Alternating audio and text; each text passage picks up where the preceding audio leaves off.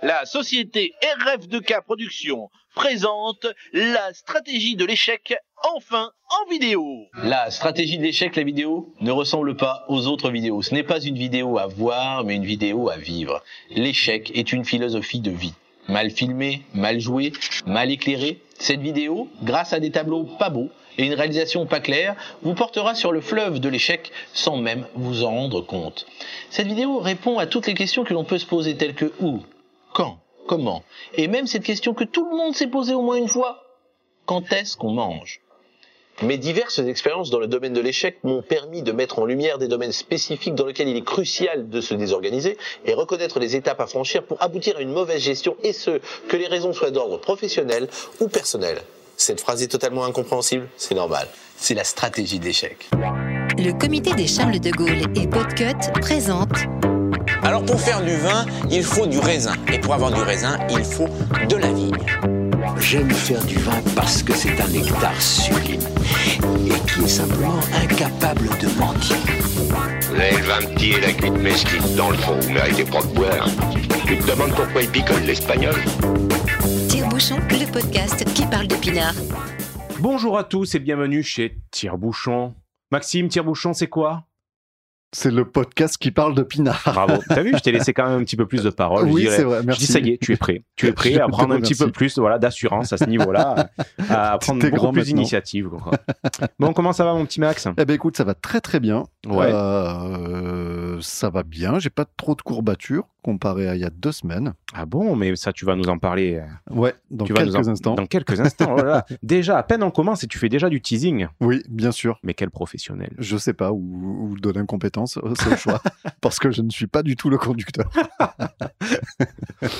Alors, euh, on s'était quitté la dernière fois en parlant à nos auditeurs de ce fameux Garage Lab, Ouais. C'est-à-dire le projet qui va être euh, mis en ligne donc au 1er avril. Donc, ce sera pas une blague, ce sera vraiment le 1er avril. Oui, oui, oui. oui. Et en effet, donc tu, bah, tu es allé à la, tu es allé au contact de la Terre.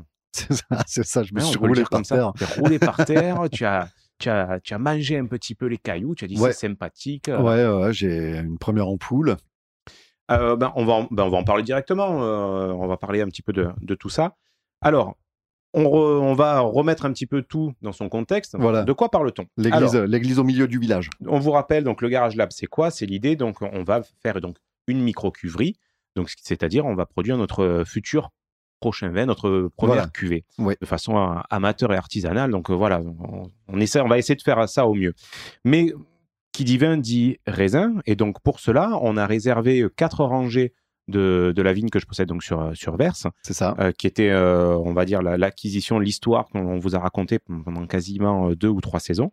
Et donc, le- il y a 15 jours, Maxime, tu m'as rejoint à Verse Oui, et on a travaillé pour la première fois ces quatre rangées. c'est ça. Alors, qu'est-ce qu'on a fait? Dis-nous tout. Qu'est-ce qu'on a fait? Alors, euh, alors, je parle en néophyte total, hein, mais on a biné, euh, on a biné littéralement. Je sais pas si ça porte un autre terme un petit peu plus, un petit peu plus pro, mais euh, on a biné au- donc au, au pied, euh, au pied des vignes, au pied des pieds, Et puis les souches. ouais. au pied des souches.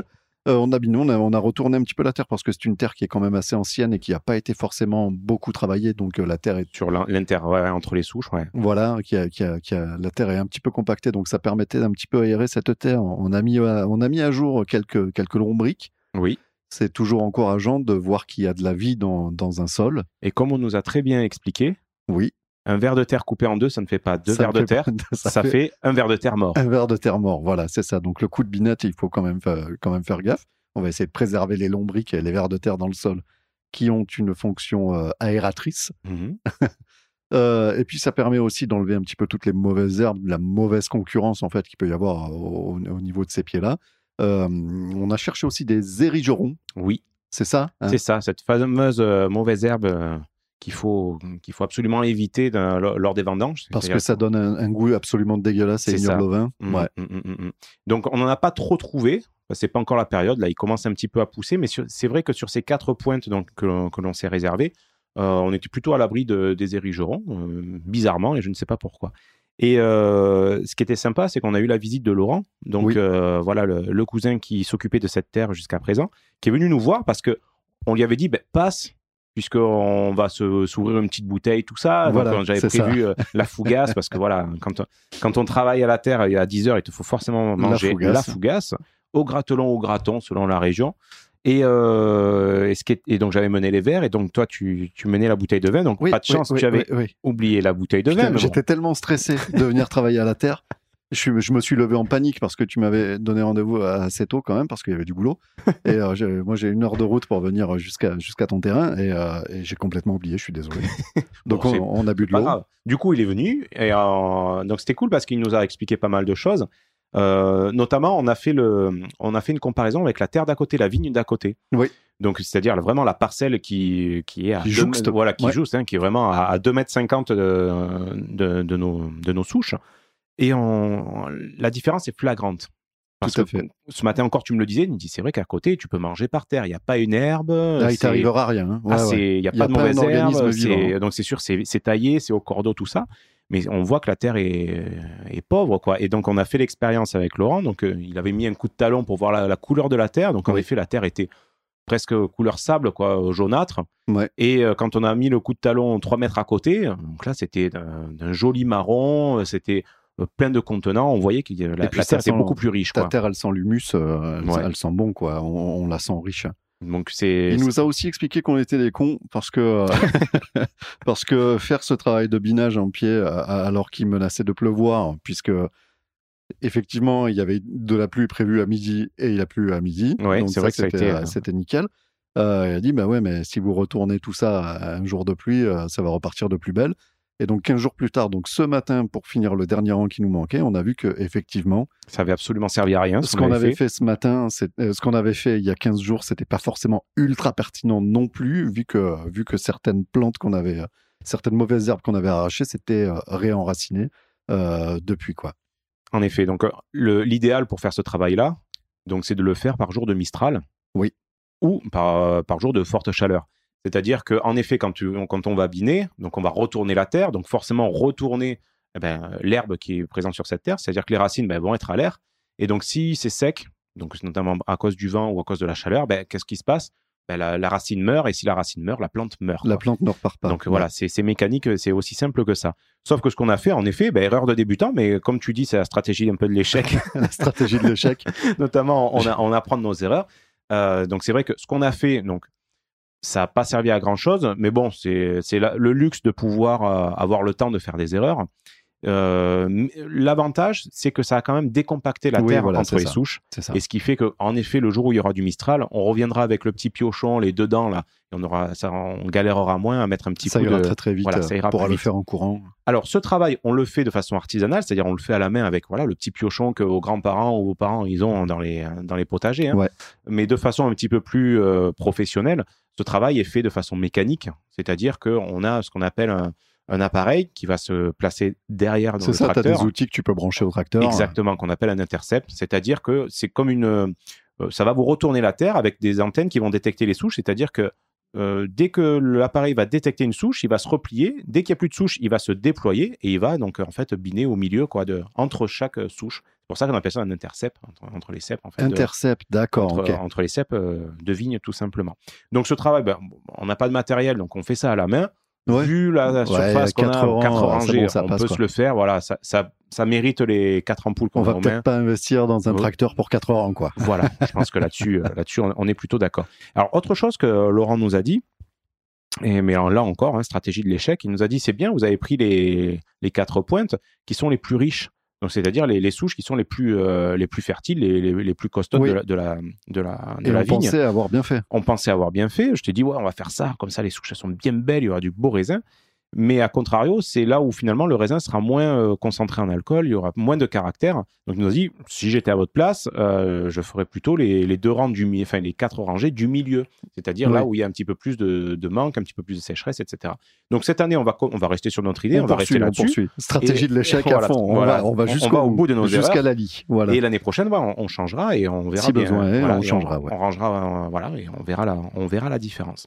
Donc voilà, ça c'était c'est euh, notre euh, notre travail que l'on a fait donc samedi d'il y a 15 jours, que l'on a fait ce matin même en oui, début on a de matinée. fini. Voilà. Voilà, donc on a fini. Il nous restait une Oui, rangée parce qu'on ça a été surpris par la... voilà, et puis on a été surpris par Ça pluie. servait à rien, mais il nous restait un rang à faire. On, Ouais. est, on est quand même allé jusqu'au bout encore une fois. Voilà.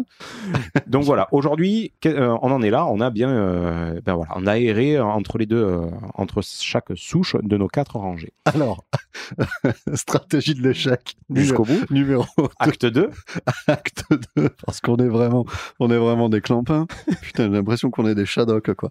Et euh, donc, on a tronçonné euh, les bois morts. Ouais, c'est-à-dire les souches qui étaient mortes, ben, ça sert à rien qu'elles soient là en expo. Je t'ai Voilà. dit, prends la tronçonneuse, fais-moi plaisir. Voilà. Et en grand professionnel, je dis, là tu coupes là, là, tu coupes là, là, tu coupes là, là tu me donnais des angles, là, à 25 degrés et tout. Comme ça, on a gardé le bois pour le barbecue d'à midi. En plus, Parfait, ça, servi, fait ouais. des superbes braises. Et un moment, Ce qui devait arriver arriva. c'est là que les Athéniens s'atteignirent.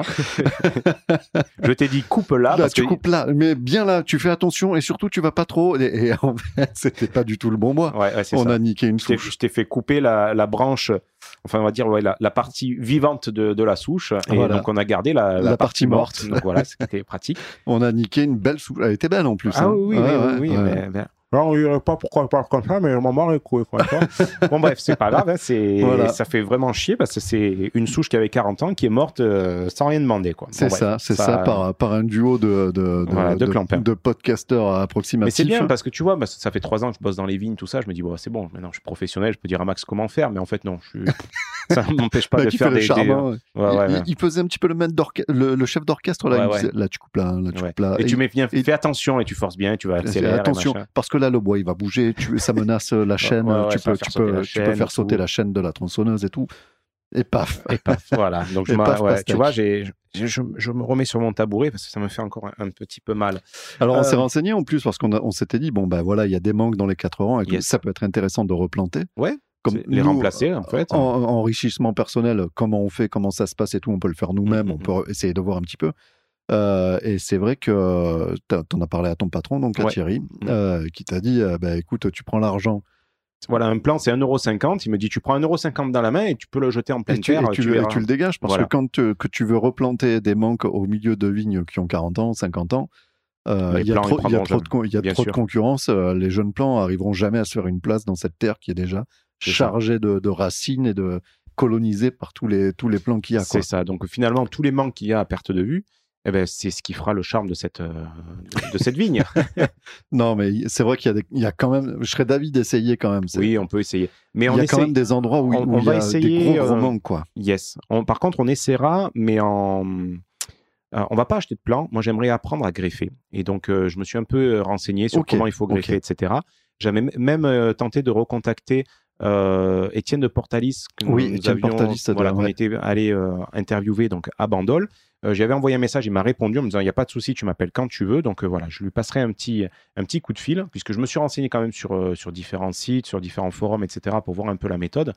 Et euh, j'arrive pas à trouver de méthode euh, cohérente. C'est-à-dire, il y a pas de ligne- Satisfaisante, Ouais, à il n'y a pas de ligne. euh, J'ai l'impression qu'il n'y a pas une méthode identique. Il n'y a quoi. pas de règle générale. euh, Donc euh, voilà, j'aimerais. Je sais que euh, voilà, Étienne du Château Pradeux euh, nous avait expliqué. Enfin, on avait vu que c'était lui-même qui faisait oui, oui, ses, il le fait. euh, il, le ses fait. Il a même posté des vidéos sur les réseaux sociaux. euh, Voilà, donc le euh, autant l'appeler, autant avoir ses, ses infos à lui, et puis ça permettra également de, de prendre un petit peu des nouvelles. Donc on essaiera de planter comme ça, c'est-à-dire de faire nos propres greffes et voir, euh, et voir comment ça fonctionne, parce que c'est assez passionnant, j'ai regardé, il y a plusieurs méthodes, j'ai même acheté une pince à greffer, mais euh, bon bref, ça on en parlera dans un, un numéro euh, Comme prochain. moi, toi, t'achètes euh, le matériel avant d'avoir les connaissances. C'est ça, c'est ce, qui te- c'est ce qui te donne l'illusion d'être un grand professionnel. Et puis quand ça marche pas, tu dis putain, Voilà. c'est la faute du matériel. C'est comme quand tu veux entamer un sport, tu achètes le, tout le matériel, mais ouais, tu sais toujours pas faire une prise de judo. Quoi. Bon, Oui, bref. voilà, c'est ça, Alors, tu as tronçonné, tu as biné ce matin, mais tu as également fait autre chose. Ah putain, oui. Mm. Attention, euh, tu dis beaucoup de gros mots, euh, Maxime. Excusez- Excusez-moi, les enfants. C'est vrai, j'en ai dit beaucoup. On dit pas putain, on dit maman travaille. On dit- eh ben, en parlant de putain, en parlant de putain, tu m'as fait faire du pétassage. oui, on n'est pas très loin. On reste dans le champ sémantique. ouais, Déjà, quand tu m'as dit tu vas pétasser, j'ai dit bah euh, enfin t'es mignon toi, mais euh, moi je suis pas en galère à ce point-là. Il y a personne autour ça à qui va je peux en vendre ce moment. en plus. Puis là, on est quand même vachement perdu au milieu des vignes. Il n'y a pas beaucoup de clients qui va passer. tu m'as dit non, non, c'est pas, pas exactement ça le pétassage. Euh, le pétassage, ça consiste à gérer les fils de fer qui qui a À réparer. à réparer. Pét- c'est réparer les fils Voilà, de c'est fer. ça. euh, Réparer les fils qui étaient coupés, endommagés, les, les, pot- les, les piquets cassés, etc. Donc c'est vrai que nous, dans notre jargon, on dit pétasser. C'est-à-dire, ben, en gros, on, voilà, on répare euh, grossièrement pour, euh, pour que ça reparte pour un tour. C'est c'est- c'est- c'est du bricolage. C'est ça, c'est ça, on pétasse. Je crois que même en maçonnerie, là, ils en parlent, ça, quand il y a un, un trou dans un mur, là, tu, tu pétasses un petit peu. euh, Je vais te raconter une anecdote. Ah oui, donc. Euh, je suis passé euh, par l'enseignement professionnel, moi, Ouais. personnellement, là, et, et donc en, en bac pro, en fait, par alternance et tout, on avait, non, c'était des stages, on devait faire des stages. Et bon, moi, j'étais en travaux publics, en classe entière, on était avec, on était avec les finitions, les peintres. Et j'avais un collègue, Mathieu, et, qui rentre de stage, et le prof, il nous dit, bon ben. Vous avez dû apprendre un petit peu de- des termes techniques euh, con- concernant votre cœur de métier et tout machin. Et tiens, Mathieu, qu'est-ce que tu as appris de comme terme Et Attention, les enfants, il va y encore y avoir un- Ouais, un bouger les oreilles, c'est maintenant. Et euh, Mathieu qui dit fier, il dit bah, Moi, j'ai appris euh, enculé. le prof qui dit Mais quoi? Il dit Ouais, mais moi, mon patron, de toujours, il dit ben, Là, tu encules une couche de blanc, là, tu encules une couche de vert. Mais c'est vrai que maintenant que tu le dis, c'est c'est un, peu comme- un peu comme le mot schtroumpfé, quoi. Tu peux l'employer dans toutes les phrases et dans tous les contextes, quoi. C'est ça, ça, ça marche, ça marche 100%. Et là, ton, ton pétassé, ça me fait penser à ça. Donc, en fait, il, il s'avère qu'en tête de rang, il y avait le fil qui est à à 45 degrés, on va dire, que, qui rejoint le haut du piquet au sol Ouais. et qui vraiment tient en tension le piquet de tête ainsi, la que, mare, ainsi voilà. que tout le, et la mare, voilà, ainsi qui, qui, qui met en tension euh, comme un, comme, un, comme un fil de grillage, en fait, Oui. que tu viens mettre en tension pour, Mhm. euh, pour, euh, pour que ça tienne debout, quoi. Et donc, tu avais un de ces fils-là qui avait sauté, et donc, euh, tu m'as expliqué comment le remettre en place, et surtout le torsader, tu fais une espèce de queue de rat, et tu ouais. tournes, tu tournes, tu tournes, tu tournes pour le mettre en tension. Et, euh, et donc, on a fait ça. Donc, Ouais. on a réparé. euh, on Et a tu as fait ça plutôt bien. Oui. Donc, euh, je te félicite. Je me suis servi de mes connaissances euh, justement de ferrailleur euh, béton. Ah, Il y, a- y a certaines similitudes dans le maniement de, de la pince et, et, ça m'a bien servi. Oui. Alors, la tradition oblige, hein, puisque tout travail à la terre mérite salaire, c'est-à-dire tout travail à la terre mérite son barbecue. Mérite son barbecue, exactement. Donc, nous avions prévu le coup. Donc, toi, tu avais amené une bonne petite bouteille Oui. qu'on a accompagnée avec des côtelettes d'agneau. Oui. Alors, est-ce que tu peux nous parler de cette bouteille qui nous vient d'un domaine Du domaine, pardon, du domaine, du domaine de Philippe Viette. Philippe Viette, vous le connaissez puisque euh, puisqu'il participe régulièrement euh, à l'émission La Terre à boire, au podcast La Terre à boire. Il est partie prenante. Ouais.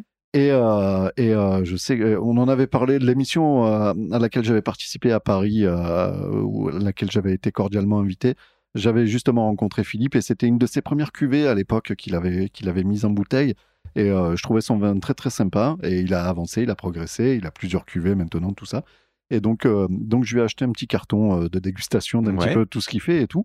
Et, euh, et là, donc ce midi, je t'avais amené, euh, je t'avais amené donc euh, le, le, le, le, le, alors c'est mosaïque puisque c'est un multiparcellaire, Mhm. mais c'est un, un, un- ah je me rappelle plus comment ça s'appelle. C'est un Haute Ronze, voilà, D'accord. Ronze 2019, donc de chez Philippe Viette, 100% gamay, Mhm. avec des vignes plutôt vieilles de, de 30 à 85 ans si j'en Ah crois, ouais. si j'en crois, si j'en crois son site internet. Ouais. Et c'était pas trop mal. C'était alors c'était curieux au départ parce que c'est Ben, vrai que c'est pas des saveurs dans Comme on dit souvent, nous on a a- des gueules à grenache, donc Ouais. euh, on est habitué vraiment au vin du sud. euh, qui donc, vite quoi. Voilà, voilà, et, euh, et très porté sur le fruit rouge et tout, alors que là, on a des finales Mhm. plutôt fruits noirs, et c'est des choses qu'on n'a pas l'habitude de boire, donc ça surprend. On l'a, on l'a dégusté un petit peu trop vite à l'ouverture, il s'est ouvert, après c'était Ouais. beaucoup mieux, et, euh, et ça, ça, ça marche très très bien. Donc, euh, Philippe Viette, sur son site, dit que, que ça marche très bien avec le gibier, euh, le bœuf bourguignon ou encore l'osso bucco. On- Mais avec l'agneau, ça passe très avec bien. euh, également. petite côtelette d'agneau au barbecue, Philippe, ça Ouais. passe si tu, crème. si tu nous écoutes, tu peux rajouter ça sur ton site internet. Voilà. La reco de tire-bouchon, euh, ça fonctionne également avec les côtelettes d'agneau. Voilà. Et euh, ce barbecue, on a un peu galéré à l'allumer quand même. hein. On avait un temps vachement humide. Alors, donc, euh, une fois qu'on a eu le bois de vigne qu'on n'aurait pas dû couper, Voilà. euh, donc on avait de quoi faire. On a réussi à faire une belle C'est parti, ouais, voilà. Et c'est là où tu te dis, Ah là là, une fois que tu as une belle braise, tu vois, tu une- des pommes de terre dans le papier aluminium dans la braise, ou encore mieux, un camembert. Ça, je te ferai la prochaine Ouais, fois. je alors dire. moi je suis pas très. Non, non, moi j'aime Ah, pas pas ça. fromage, toi, non, c'est je suis pas très fromage. Je m'y mets euh, avec l'âge, je- Oh un peu déception. mieux, mais. euh, Ah là, comme tu tombes dans mon estime, c'est impressionnant. Ouais, et donc Julien, toi en ce moment, alors tu, tu as manifesté le fait de refaire un point vigne, on avait dit Oui. qu'on n'en ferait plus. C'est vrai, parce qu'on avait fait plus ou moins le On tour. avait fait plusieurs saisons, euh, plusieurs cycles euh, de, de, de, de taille, culture Ouais. et vendange, donc on voyait, on voyait, il n'y avait pas grand-chose de plus à dire, à- mais à raconter. il s'avère qu'en ce moment il y a des événements assez particuliers Oh là là, dont des tu événements en effet en direct de CNN. Euh, alors en ce moment, donc alors on enregistre aujourd'hui, donc nous sommes quasiment fin février. Ouais. Euh, on est encore en pleine période de taille, donc là c'est-à-dire qu'on est en plein dedans hein, jusqu'au Ouais, ouais. Jusqu'au mois de mars-avril. Et euh, en fait, on- il s'est passé quelque chose, c'est que nous avons arrêté de tailler. On n'a pas terminé. Il nous reste encore euh, peut-être une, une vingtaine d'hectares, mais on a arrêté de tailler parce qu'on allait trop vite. Alors pourquoi on allait trop vite? Par Oui. rapport à quoi? Mais Par Bah rapport à la oui. météo.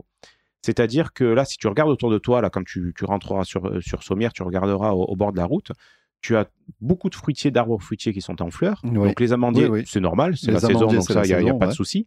Euh, Ce qui est un petit peu moins normal, ça a au moins 15 jours d'avance, c'est par exemple les abricotiers.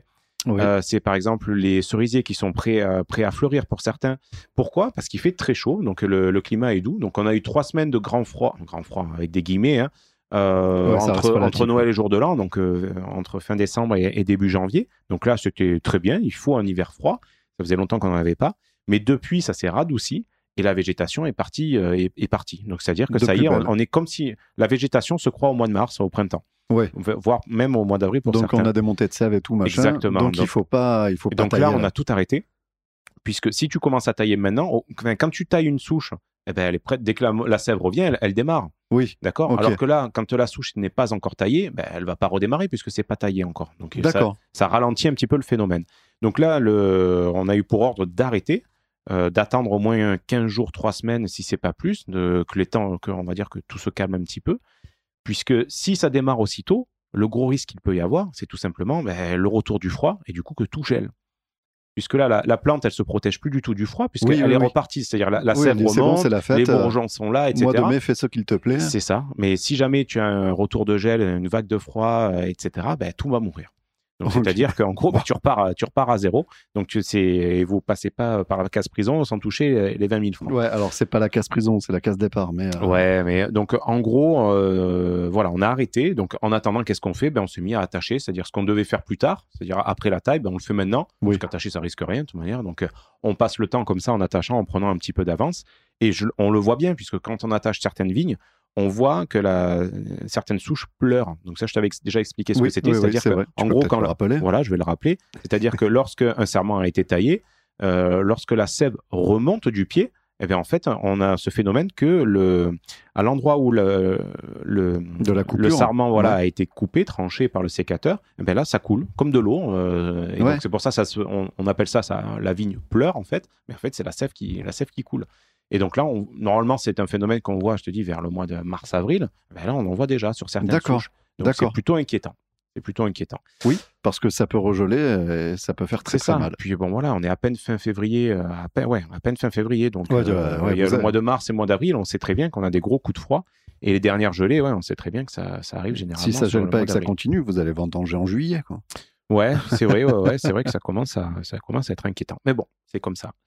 Euh, ensuite, j'aimerais te parler d'autre chose euh, par rapport à ma, ma petite story, euh, mes petites Dis-moi aventures du domaine de Montravel. Oui, on me fait passer une information. On me dit, écoute, il y a une petite vigne à Domazan. Donc, D'accord. entre Domazan et Estézargues. Enfin, je crois même c'est commune d'Estézargues, mais à, on va dire à, à deux coups de pierre, c'est c'est Domazan. ok. Il y a une vieille vigne, c'est une pointe, elle ressemble à rien. A priori, le propriétaire veut s'en S'en séparer. Veut s'en séparer. Super. Bonne limonade. Super. Je me dis de manière, la, la vigne ressemble plus ou moins à celle de verre, c'est-à-dire qu'il y a une souche sur deux. Euh, c'est que des vieilles souches. Mais je me suis dit de manière, avec le budget que j'ai aujourd'hui, je ne peux prétendre qu'à des vignes dégueulasses. je peux je peux pas faire la, la fine bouche. Euh, ce qui m'a tiré, c'était que l'endroit était sympa, puisque c'est euh, en haut d'une sorte de petit mour, donc une petite Ok. collinette. Tout le plateau, et, c'est que des vignes. Et il y avait cette petite pointe, et en fait, c'est des énormes galets roulés, donc C'est plutôt sympa. La vue est bien parce que à gauche, tu vois Estésargues et à droite, tu vois Domazan. Donc, euh, vraiment, l'endroit me plaisait. Euh, on prend rendez-vous avec le, le propriétaire de cette terre. Et euh, donc, je me fais accompagner de, l'épouse de Thierry, donc, qui m'aide beaucoup dans la- toutes les démarches administratives, tout D'accord. ça, notamment sur la compta et, et plein d'autres choses. Et vu que ce bonhomme, je le connais pas et qu'on est passé par son intermédiaire, donc on y va tous les deux un soir Oui. après le boulot. Ok. Et donc euh, j'arrive, euh, il me dit ouais euh, bonjour, enchanté, euh, ouais enchanté. Il me dit qu'est-ce que tu veux? Bon, qu'est-ce que tu- qu'est-ce que tu fais là? Bon, donc j'explique brièvement la, la situation. Donc Ouais. voilà, j'ai une première vigne. Euh, je suis aujourd'hui apporteur à, à la CAF coopérative d'Estésargues. Je suis à la recherche de terre. Euh, à Estésargues, ils vont me payer mon raisin de cette année que dans trois ans, donc la trésorerie est quasiment à zéro. Donc euh, c'est vrai que si tu vends une terre, je suis content, je fais un petit crédit pour l'acheter. Si tu me la loues, c'est-à-dire si tu me fais un fermage, je suis encore plus content parce que du coup, ça met moins à mal ma trésorerie, ça me permet de faire un petit roulement euh, en attendant. Il me dit ouais ouais d'accord d'accord. Et il me dit mais moi je suis intéressé ni par l'un ni, par l'autre. Ok. Et là c'est la douche froide. et quand je te dis la douche froide parce que du coup ça faisait 15 jours qu'on était plus ou moins euh, j'avais plus ou moins l'information et donc en 15 jours bah, tu laisses euh, batifoler ton imagination, Ah tu ouais, commences un petit peu à fantasmer, tu dis ça ça ça ça va être cool, Euh, tu t'y vois déjà, tu dis comment tu vas faire, là tu, tu vas pouvoir t'organiser de, de telle façon, de telle manière et autres et autres. Et là c'est la douche froide. Et là où il m'a, euh, il a fini par mettre la banderie vraiment, euh, vraiment dans le cou en Les passant, stockades. il me dit euh, ah oui tu pars de zéro, et ben bon courage quoi. ok, super. Donc, en fait, il m'a mis ouais, deux, deux, coups, deux coups nets au moral. C'est-à-dire que le premier, c'est de se dire bon, ben, en gros, non, ça le fera pas. Et dans le coin, il y a personne qui vend. Je dis bon, ok, bon, tant pis, hein, c'est pas grave. euh, c'est, je vais pas baisser les bras pour autant. Oui, oui, oui. Mais là où il m'a mis un coup, il me dit ouais, de toute manière, quand tu pars de zéro, c'est quasiment impossible. Je, je m'en doutais. Je ne suis pas, je suis pas non plus euh, naïf à, à ce point-là, mais c'est pas ce que je voulais entendre. Ouais. Et du coup, ça m'a vraiment mis un, un coup au moral. Ben, Il faut le savoir. Hein, c'est de manière, euh, ça, je, je l'avais déjà plus ou moins expliqué. Le, le foncier, c'est le nerf de la guerre. Ouais. Donc, euh, quand tu veux entamer cette, cette activité-là, donc où tu as beaucoup de chance, c'est-à-dire bah, tu, tu reprends les vignes de la famille, les terres euh, familiales, etc. Et à ce moment-là, bah, tu n'as pas, t'as pas d'acquisition, tu n'as pas de, d'acquisition à faire, tu n'as pas de crédit à faire. Parce qu'il faut savoir que voilà, en Côte-du-Rhône, c'est à peu près, à peu près euh, 20, 30 000 euros l'hectare. Quoi. Oui, voilà. Donc euh, Ouais. voilà, il te faut plusieurs hectares pour en vivre en activité principale. Mhm. Donc voilà, vous faites le calcul. euh, vous Bon, après, calcul seul, euh, après c'est vrai qu'il t'a dit ouais, personne vend, personne vend. Venant d'un vigneron euh, ou d'un possédant lui-même, euh, j'imagine que c'est un petit peu comme le pêcheur qui est au bord de la rivière. Il dit non, mais vous mettez pas là, il n'y a pas de poisson de toute façon. quoi. Oui, et puis lui, il les a bien achetés un jour ou l'autre. Bon, voilà, voilà, voilà, c'est ça. Il, il faut les écouter à moitié. C'est pas une raison Ouais. pour baisser les bras et arrêter de chercher. Quoi. Non, c'est sûr. Mais c'est vrai que ça m'a mis un petit, un petit coup au moral. Donc euh, voilà, ben, je partage mon petit coup de mou, ma petite perte de, de, de vitesse euh, avec vous. Mais voilà, c'est, ça fait partie des, des projets de ce type. Donc tu as, des grandes montées d'adrénaline, tu es content. Après, tu as des, des phases de, de grand doute où tout redescend. Et puis voilà, il, faut, il faut que ça remonte quoi, pour, pour repartir de plus belle. Bah, le printemps arrive. Voilà. Tu vas nous faire une montée de sève. Toi, tu vas C'est ça. repartir pleine bourre. Ouais, ouais, il me faut le second souffle euh, et ça ira bien. Donc voilà ma, ma petite. euh, Ma petite actu. Euh, on se ferait pas une petite pause musicale, mon petit Écoute, Max? bah, justement, comme, euh, comme, euh, comme tu étais sur une pente assez défaitiste et Oui. que je voyais bien que tu avais envie de mourir, je Plus que d'habitude. En fait, sur le, sur le site de, de Philippe Viette, euh, il propose des accords musicaux avec ses vins. Il y a la petite vidéo là. Ouais. Et comme c'était une chanson triste avec le vin qu'on s'est bu à midi, je trouve que c'était tout à fait dans le contexte. Donc je te propose tout de suite d'écouter Art of Noise. Ouah.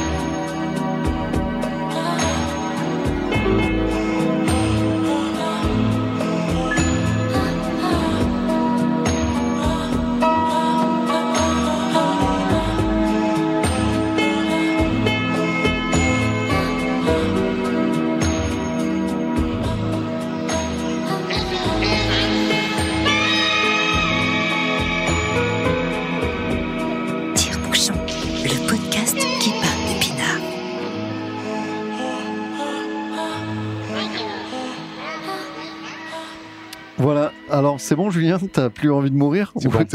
Ça va mieux Non, mais voilà. On a tous des hauts et Ah, des du, bas. coup, du coup, il est vénéré. Ouais, voilà, Non, là, mais tu m'as vexé, là. Tu me fais Je passer veux pas rester hein. là-dessus, d'accord Ok, non, tout va bien. pour un maniaco-dépressif pour tout le monde. Un Oui, scandale, un scandale. ouais, alors. un scandale, monsieur. T'as pas fini ton Lexomil, tu, C'est vrai. tu feras attention. Ah, je croyais que c'était de l'homéopathie. Oui, c'est les plantes, c'est naturel. Julien, tu as peut-être quelques petites actus Oui. à nous indiquer. J'ai trois, peu- trois actualités, euh, deux petites et une que j'ai un peu creusée. Euh, la première, je ne sais pas si tu te souviens, je t'avais parlé du vin orange il, y a quelques, il y a quelques temps de ça. Et France Info, on a, on a reparlé euh, récemment, donc ça m'a fait plaisir, puisque c'était un sujet qui, qui m'avait plu. D'ailleurs, je cherche toujours un vin orange euh, pour goûter. Euh, il faudra vraiment qu'on se fasse une dégustation pour voir vraiment ce que c'est. ben justement, j'ai reçu un mail hier, je crois, il y a Gérard Ber- Bertrand, le domaine Gérard Bertrand, là, euh, dans le sud-ouest, là, qui, qui, qui vient de sortir un vin orange, Ah, mais d'après tu ce vois. que j'ai compris. Ah ben, tu vois, les... Donc on peut peut-être essayer de s'en On peut procurer. peut-être e- essayer, en effet. Alors, juste pour rappel, ça existe depuis 8000 ans quand même, le, le vin orange, en tout cas la méthode euh, de fabrication, de, de vinification du, du vin orange. hein. donc, c'est pas juste une simple mode pour essayer de rajouter une couleur. Alors, juste pour rappel, c'est quoi le vin orange? Ben, C'est du raisin blanc qui est vinifié comme le raisin rouge. Et en gros, euh, voilà, le raisin blanc est macéré avec euh, les grappes entières. C'est ça. C'est ce qui permet en fait d'avoir cette couleur euh, orangée euh, à l'arrivée. Euh, donc c'était le reportage a eu lieu également donc sur ils en ont parlé également donc sur sur France 2. C'était à Sancerre, un lieu que tu Ah. aimes beaucoup. Oui. C'était chez Paul et Benoît Foissier. Poissier, je connais sais pas, si tu les as voir. rencontrés ceux-là. Ouais, non, je monte encore. dans 15 jours là, Ah, tiens, donc c'est peut-être l'occasion. Ah, c'est peut-être l'occasion d'aller euh, Bah d'aller voir oui, ça. oui, tu me fais Donc voilà, d'ailleurs, ils ont, ils ont rajouté donc le vin orange à leur palette, ça fait à peu près 5 ans. Donc voilà, c'était juste ma petite actu, mon petit clin d'œil vers le vin orange parce que je- j'avais envie d'en d'en reparler. Ok. Autre actualité, euh, par rapport à la crise qu'on on connaît, donc euh, il y a un secteur d'activité qui morfle, c'est bien entendu l'aviation civile, notamment Ah. toutes les compagnies aériennes. quoi. Oui. Et il y a une compagnie aérienne qui morfle euh, comme toutes les autres, c'est American Airlines.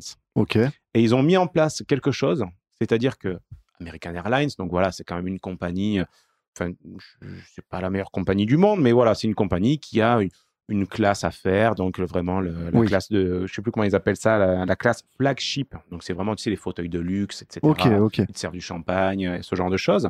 Mais vu qu'il y a plus de plus beaucoup d'avions, plus beaucoup, enfin beaucoup moins de, de flux, mais ils se retrouvent avec des stocks de vin à plus Ah, savoir qu'en faire. Donc qu'est-ce qu'ils font? Ils sont passés en partenariat avec un site internet euh, américain qui s'appelle Vines, enfin, je sais pas comment on le prononce, c'est Vinis ou Vines.com, qui est euh, en fait un site marchand de, de, de bouteilles de vin. Et en fait, ils vendent leur stock. C'est-à-dire que tu peux aller sur ce site et acheter des box euh, de vin qui viennent en fait du stock de American Airlines. D'accord. Donc euh, le, c'est plutôt marrant parce que la caisse personnalisée, donc que tu choisis, euh, ça peut aller de 13 à 40 euros, euh, 40 dollars pardon, donc ce Oui. qui représente à peu près 10 à une trentaine d'euros.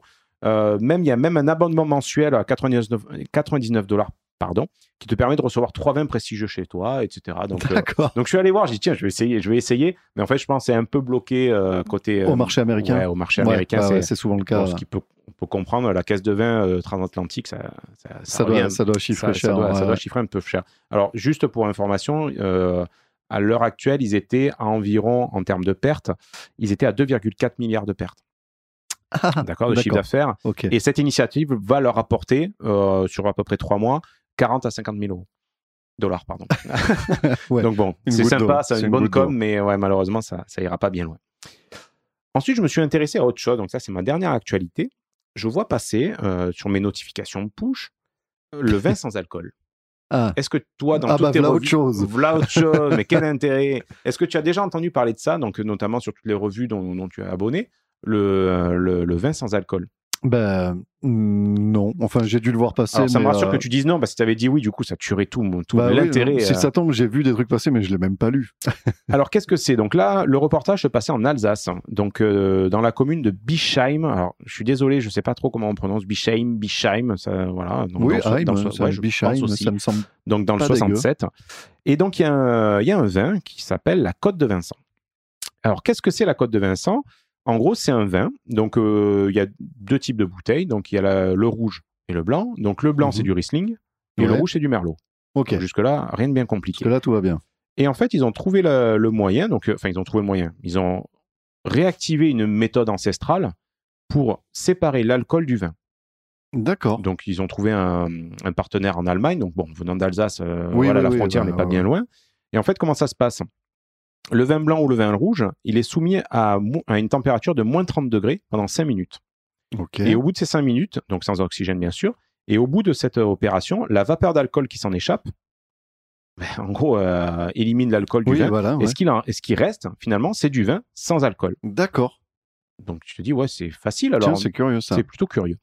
Euh, L'avantage, c'est que c'est une boisson, ben, du coup, vu qu'il n'y a, pas d'alcool, il y a moins de calories.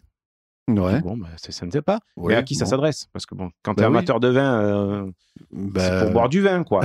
et donc, ils, se, ils disent que finalement, ben, voilà, il y, a, euh, il y a un marché pour les femmes enceintes, Ah pour oui. les sportifs de haut niveau qui, voilà, qui aiment le goût du vin, mais qui peuvent pas forcément mais, dans leur mais, régime. euh, mais c'est bon euh, organoleptiquement parlant? Alors, merci de faire le lien là-dessus. Dans le reportage, c'était un reportage de France 3 Région, donc euh, Ouais. France 3 Alsace. hein. Et donc, on entend parler un monsieur, donc un, un œnologue, qui s'appelle Bruno euh, Marais. Et donc là, euh, en effet, il goûte, euh, voilà, c'est super, Mavker, voilà, blabla. Donc, tu vois vraiment le, le discours de l'œnologue. Et en fait, j'ai revu, trois, j'ai- en fait, je ça m'a interpellé toute cette histoire. Donc, le reportage qui faisait deux ou trois minutes, je l'ai revu au moins trois, quatre fois en D'accord. boucle. J'ai dit, attends, mais à chaque fois, tu sais, à chaque fois, je dis, ouais, Putain. faites un retour en arrière, zoomez sur A4. Zoomer en zone, en zone bassiste. Et, euh, et sur le coup, donc en fait, en effet, donc c'était, il était œnologue et dessous il y avait marqué gérant euh, de la société euh, Bidule Chouette. Je dis tiens d'accord, ok. Et à la fin du reportage, ce qui m'a fait rigoler, donc là, ce, ce monsieur commence à, à- donc à faire sa dégustation, tu sais, avec tous les bruits de bouche qu'on aime bien. C'est, Tout, tout, c'est tr- très radiophonique et très télévisuel, je trouve, à chaque fois. Et là, j'ai vraiment noté ce qu'il a dit parce que je trouve que c'est, c'est formidable. Euh, Cette petite note de cannelle qui arrive, virgule, de fruits noirs très particuliers, virgule, des pointes d'acidité et de tanins qui ressortent, virgule, qui viennent, virgule, trois petits points, qui me donnent envie de manger. Donc ça ne veut absolument rien dire. d'accord, on est d'accord. Donc ça m'a ça m'a offusqué parce que je dis c'est encore un, un discours voilà de d'œnologue euh, qui essaie de nous vendre des trucs, en, en tout cas des, qui essaie de nous vendre un vin, bon là du vin sans alcool, avec des, des mots qui endorment en gros le, le consommateur. Donc je suis allé plus loin dans la Alors, oui, réflexion. du coup, bah oui, on, parce que là j'ai dit t'as tout tracé, t'es allé voir cette société dont je suis allé gérant. voir ce- cette société, donc en effet, il est gérant.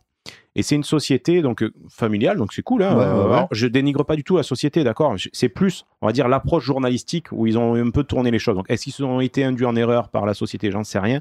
Mais c'est là où tu dis, il faut quand même avoir un peu un esprit critique et, et creuser les choses. Euh, je suis allé sur Internet, je tape vin sans alcool. Ouais. Et le site Internet, ben, ça tombe bien, il s'appelle vinsansalcool.com. Ah bah voilà. D'accord? Le, le- C'est QFD. c'est. QFD. J'ai dit, bon, je vais pas aller sur leur site internet. Je, je descends et là, je tombe sur un, un forum, La Passion du vin. Oui, ah bah c'est un super quand forum un ça. forum Ouais, assez ouais, j'y connu. vais, j'y vais régulièrement. Et là, je vois qu'il y a eu, une- par rapport à, à ça, donc il y a la création d'un sujet sur le domaine en question, euh, avec trois messages. Donc il y a deux éloges et un hater. Moi, j'ai dit, tiens, ça c'est marrant. Et en gros, je me suis dit, franchement, entre nous, bon, ça, ça n'engage que ma, ma vision des choses, encore une fois, ça n'engage que moi. J'ai dit, ça, ça pue la pub déguisée, c'est-à-dire l'infiltration de forums. Ouais. Où en gros, tu vas dans le forum, tu dis Oh, vous connaissez ce domaine et cette bouteille, c'est trop trop bon, quoi. Tu Oui, vois, voilà, ce genre ouais, de choses, pour essayer de, de faire un petit peu d'influence. Et euh, j'ai continué un petit peu à creuser. J'ai retrouvé la trace un petit peu de, de tout ça dans l'usine Nouvelle, qui est un magazine professionnel hein, Ouais. d'industriel no- notamment. Donc ils en parlaient. Donc la boisson à base de vin à 0,3%. Et en cherchant un petit peu pour savoir qui était cette société derrière euh, tout ça, donc c'est une, euh, ça s'appelle la Côte de Vincent, donc comme j'ai dit au départ, en fait c'est une PME, hein, tout simplement, qui s'appelle Signature d'Alsace. Ils ont quatre salariés, donc je pense que c'est la famille de, Oui, du voilà, monsieur qu'on ouais. a vu. Euh, en fait, ils sont créés en 2000. Et en fait, cette société, elle commercialise des vins de prestige et de foie gras en cadeau d'entreprise. Donc D'accord. finalement, c'est pas du tout un domaine. C'est Oui. pas du tout un vigneron. Enfin, il le dit à aucun moment, hein, attention. Hein. Oui, il, oui, il, il prétend pas, jamais être mais vigneron. c'est présenté comme tel, quasiment. Ouais. Tout le décorum bon, autour. euh, D'accord. En tout cas, il a, sa méthode de vinification, euh, c'est une méthode brevetée qui date de 1908. Donc, Ouais. comme je t'ai dit, ça n'a pas été euh, notamment euh, inventé. Donc, donc le, comme je te dis, le vin il passe, etc., etc. Mais au-delà de, au-delà du procédé un petit peu fallacieux de présentation euh, de tout ça, euh, il y a peut-être vraiment un intérêt à, à ces vins sans alcool finalement.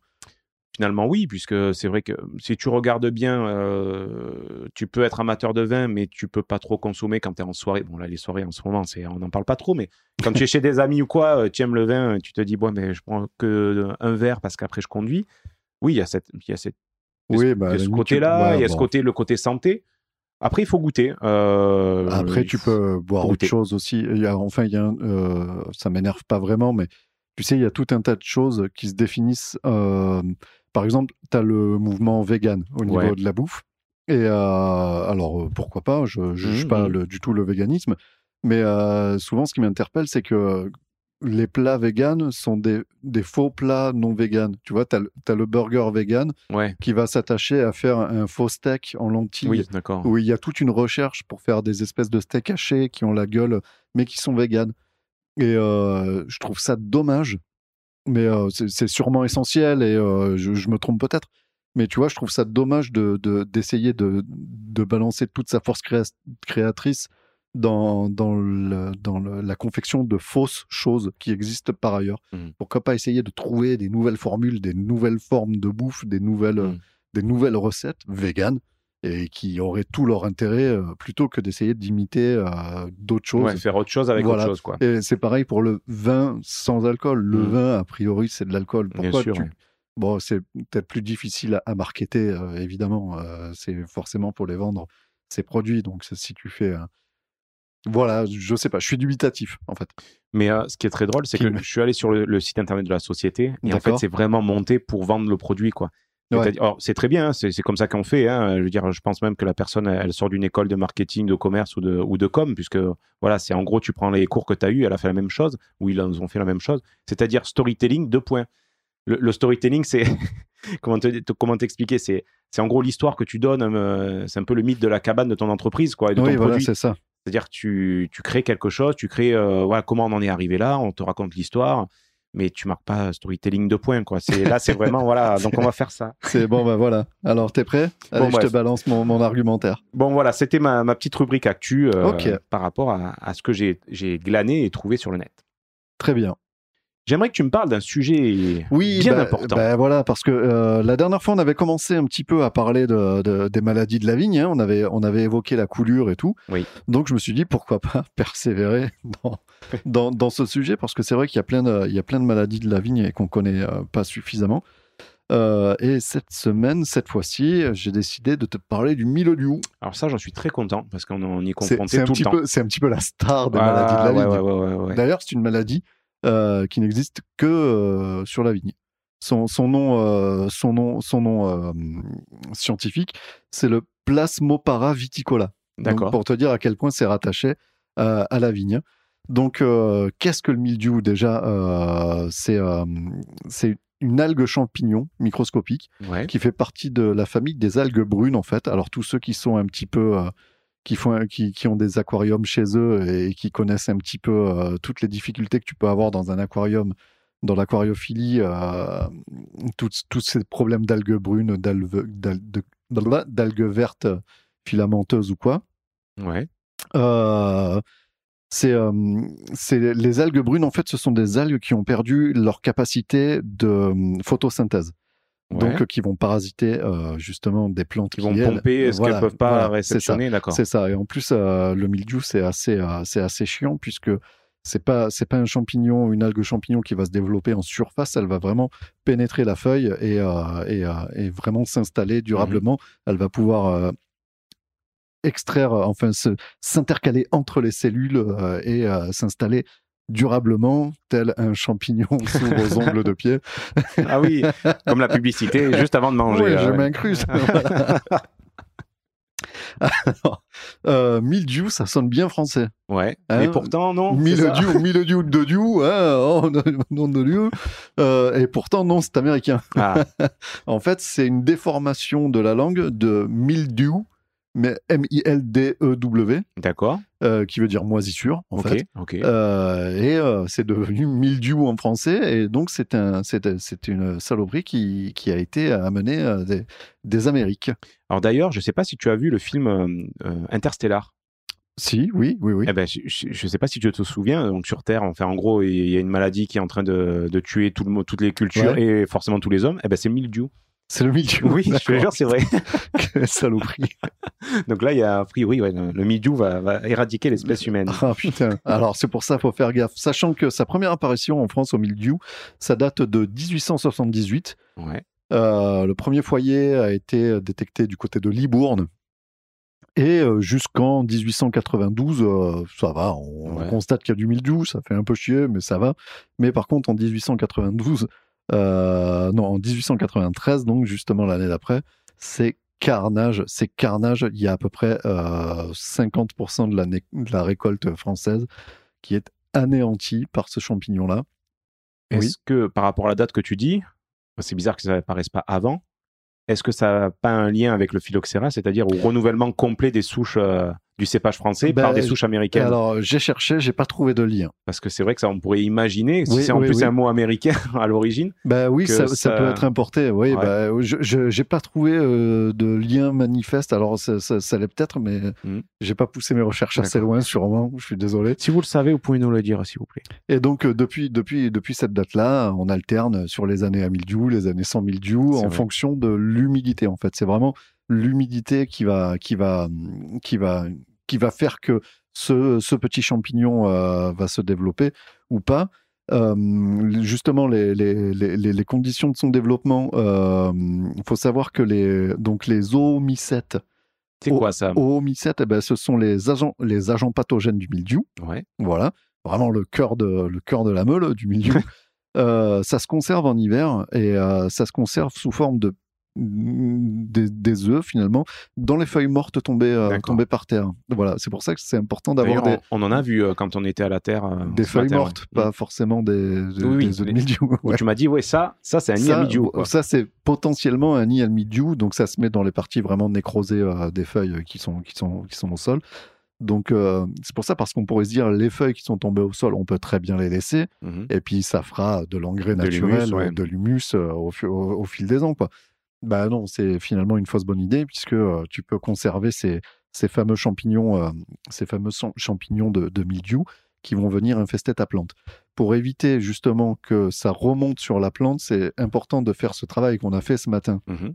D'accord. c'est-à-dire de biner auprès des pieds et de virer tous les, tous les gourmands qui peuvent... Tous les qui- sarments qui partent au pied tous de les la sarments, souche. hein. voilà, euh, pour essayer d'avoir des conditions sanitaires à peu près propres vraiment autour de tes souches, pour éviter que euh, le, ce, ce- ce- cette algue champignon ne Mm. remonte, ne remonte à, à travers tes pieds. Euh, les premiers signes de ce mildiou, tu le vois sur les feuilles, tu as des taches Blanche. des, des blanches décolorées, quoi. Euh, t'as un Des taches bien rondes. hein, ça, oui, ouais. bah, ça- on appelle ça des taches d'huile, en Mm. fait. Vraiment, euh, on appelle ça des, des taches d'huile. Et puis, euh, et puis après, ça, ça, ça fait des dégâts. Donc, ça commence par les feuilles, ça se met un petit peu partout, ça redescend Ça- sur ça la coule grappe. sur les grappes, ouais. Ça coule sur les grappes. On en avait déjà parlé Mm. la dernière fois. Parce Ouais, que le mildiou se grappe, ouais. ben, On oui, le confond avec la coulure parfois. ben, parce que justement, dans le langage, tu dis que le, le Ouais. mildiou coule sur la grappe, donc tu peux le confondre avec la coulure, alors que ce sont bien deux maladies de la vigne distinctes.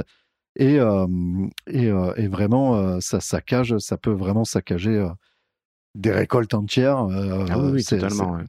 on, on le voit, ça fait des grains, euh, quand ça coule sur les grappes, ça fait vraiment des grains euh, tout marronnasses, atrophiés, Mm, ça, ouais. dé- dégueulasses. Dégueulasse. C'est vraiment dégueulasse et, euh, et ça, et ça fracasse tout. C'est vraiment une, une sale maladie. Alors ça, ça c'est vrai que par rapport au raisin, si tu amènes ça dans une cave ou enfin si tu vinifies avec ça, ton vin il aura un juste un goût de merde quoi.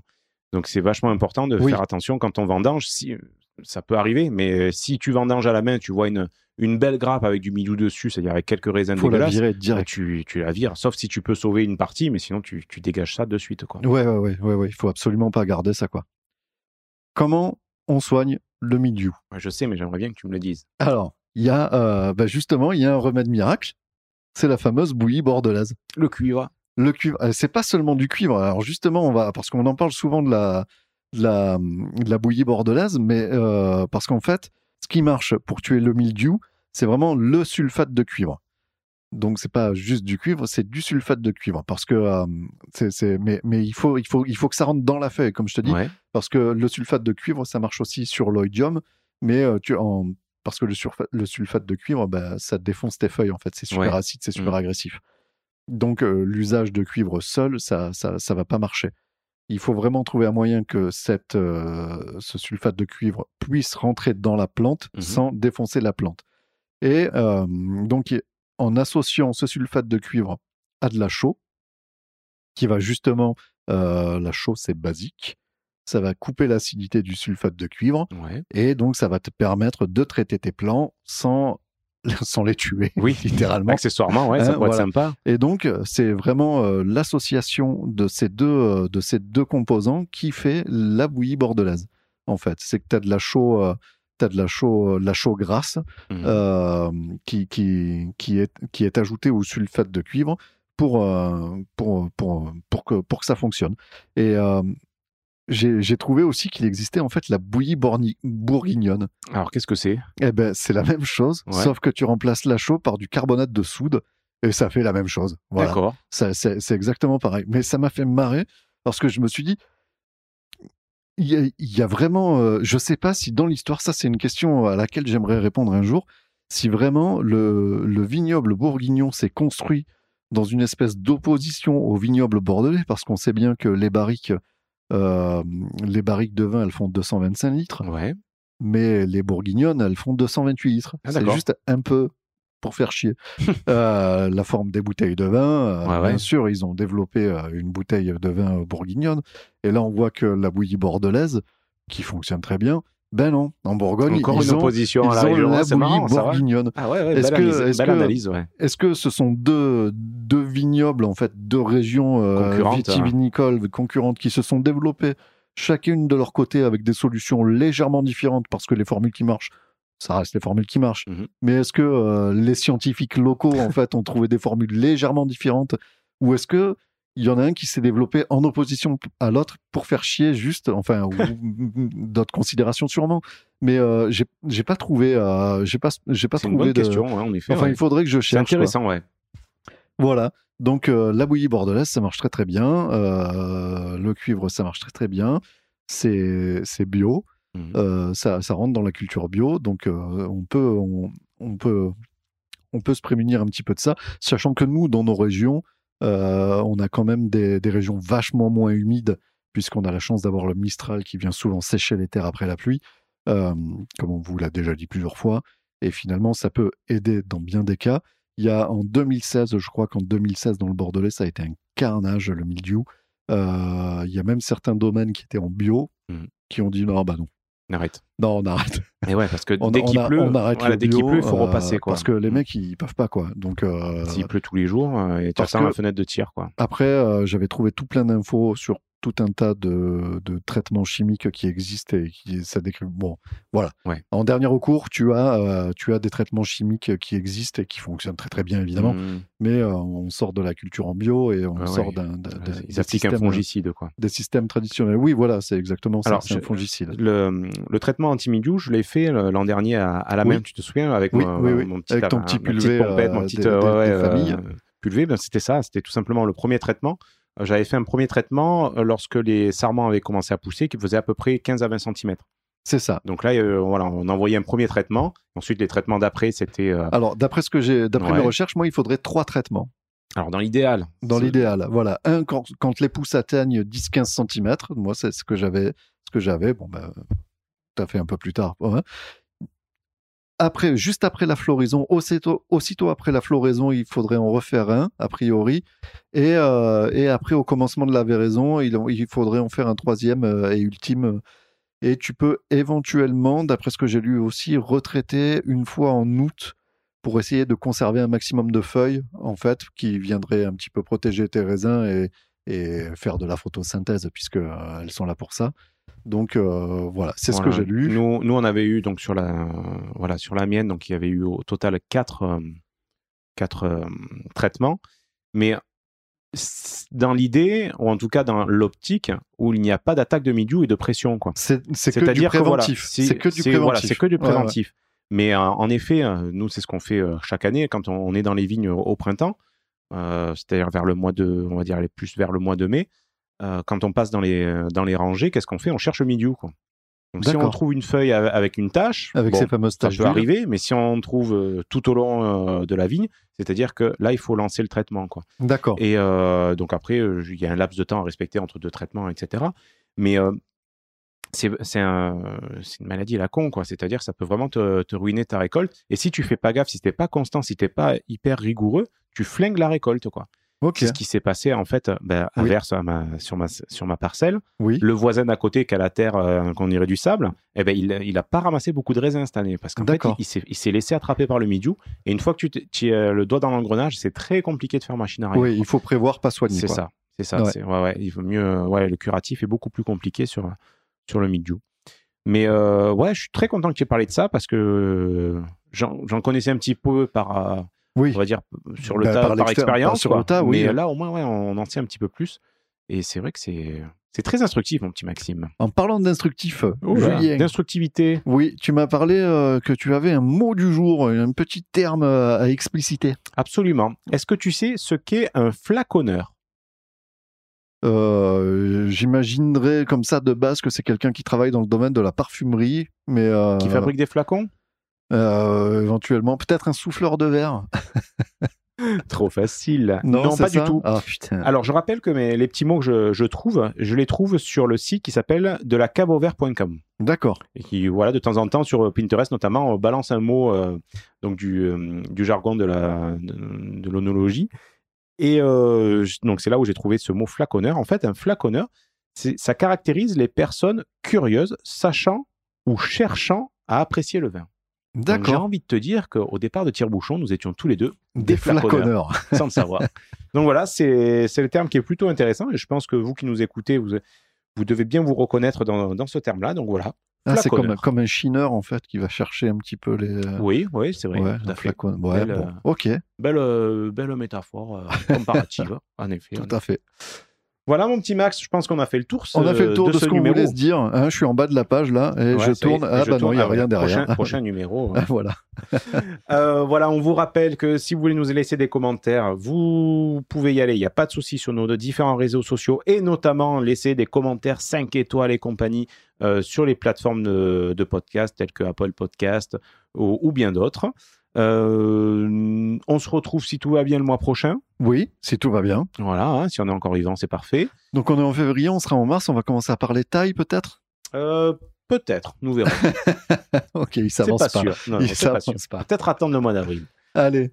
Bon, bah écoute, Julien, Bon, on se dit à la prochaine fois, tout simplement. Quoi. je t'embrasse Voilà. euh, de loin, de puisque, loin, euh, puisque ouais, geste par, par barrière, hein. masque interposé. par masque interbos, Interposé. Oui, tout à fait. Et euh, je te souhaite un, une agréable fin de week-end et puis euh, je te dis à bientôt. À bientôt. Bisous. Au revoir. ben voilà. L'abus d'alcool est dangereux pour la santé, à consommer avec modération.